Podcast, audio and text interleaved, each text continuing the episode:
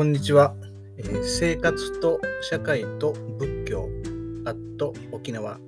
という、えータイトルで、えーポッドキャストを、え始めたいと、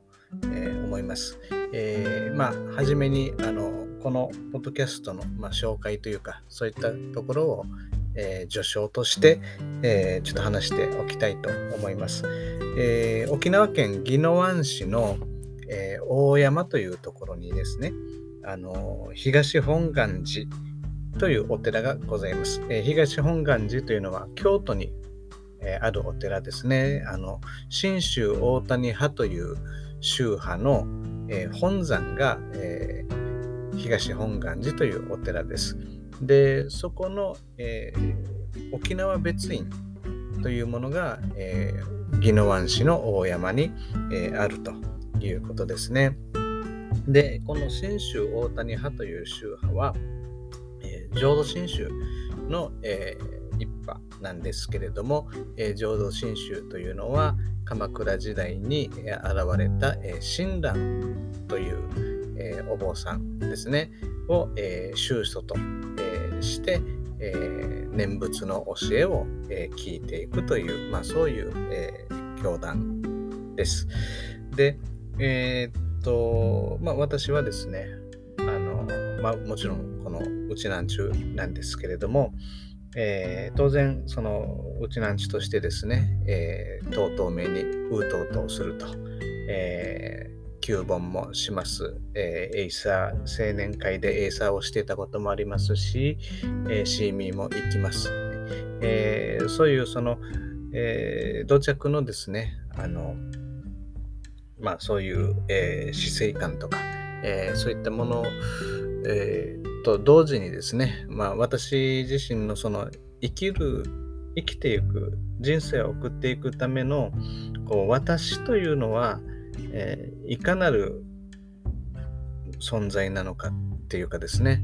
えーまあ、そういったところにですねあのやはり疑問を持った時にやはりその仏教の教えというのはあの非常にですね、えー私を明るくする、えーものだったという経験があります。えーそれで、え高校生の時に手塚治虫さんの「えブッダ」という、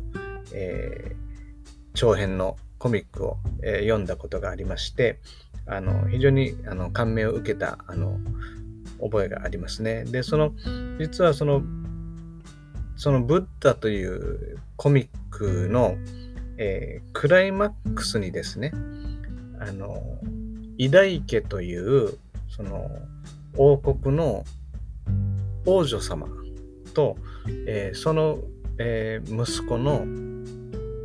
えーアジャセとアジャセ王子というこの母と子ですね、えーのエピソードが、えークライマックスで、えー出てまいります。で実は浄土真宗っていうのはこのイダイ家とアジャセの、えーまあその出来事というものが非常に、えー私たち人間のあのあり方を示すですね。あありさまを示す一つの題材として、えー教えられていくと、まあ、そういう、えーものであります。手塚治虫さんがそのクライマックスでですねこのあのお釈迦様の生涯を、えー描くブッダというコミックのクライマックスでそのイダイイダイ家とアジャセという母と子をですね、えー登場させたというのはあの、えー非常にあの意味深いものがあるなと思います。まあ、そういう、えー浄土真宗の教えがどういう教えなのかというのはあのこのポッドキャストで、えー東本願寺沖縄別院の、えーお坊さんにですね順次、えー出ていただいてお話を、えーしていただこうとあの思っております。はい、えーもしよろしければですねあのえーまあ、ラジオのような感覚で何かしながら車の運転しながらあるいは、えー何でしょうあの庭いじりでもしながらとかですねそういった時にあるいはお掃除しながらとかそういった時にあの耳だけ傾けていただければいいかなとそういうふうに思っております。はい、今日はここまでにしておきます。よろしくお願いします。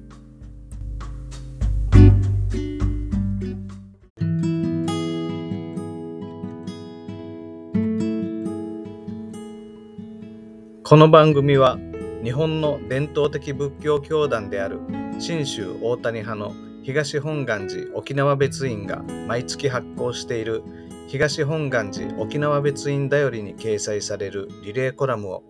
その執筆者であるお坊さんの方々に読んでいただき問診徒である私照屋隆二が感想を述べたり質問をさせていただく声の文法だよりです。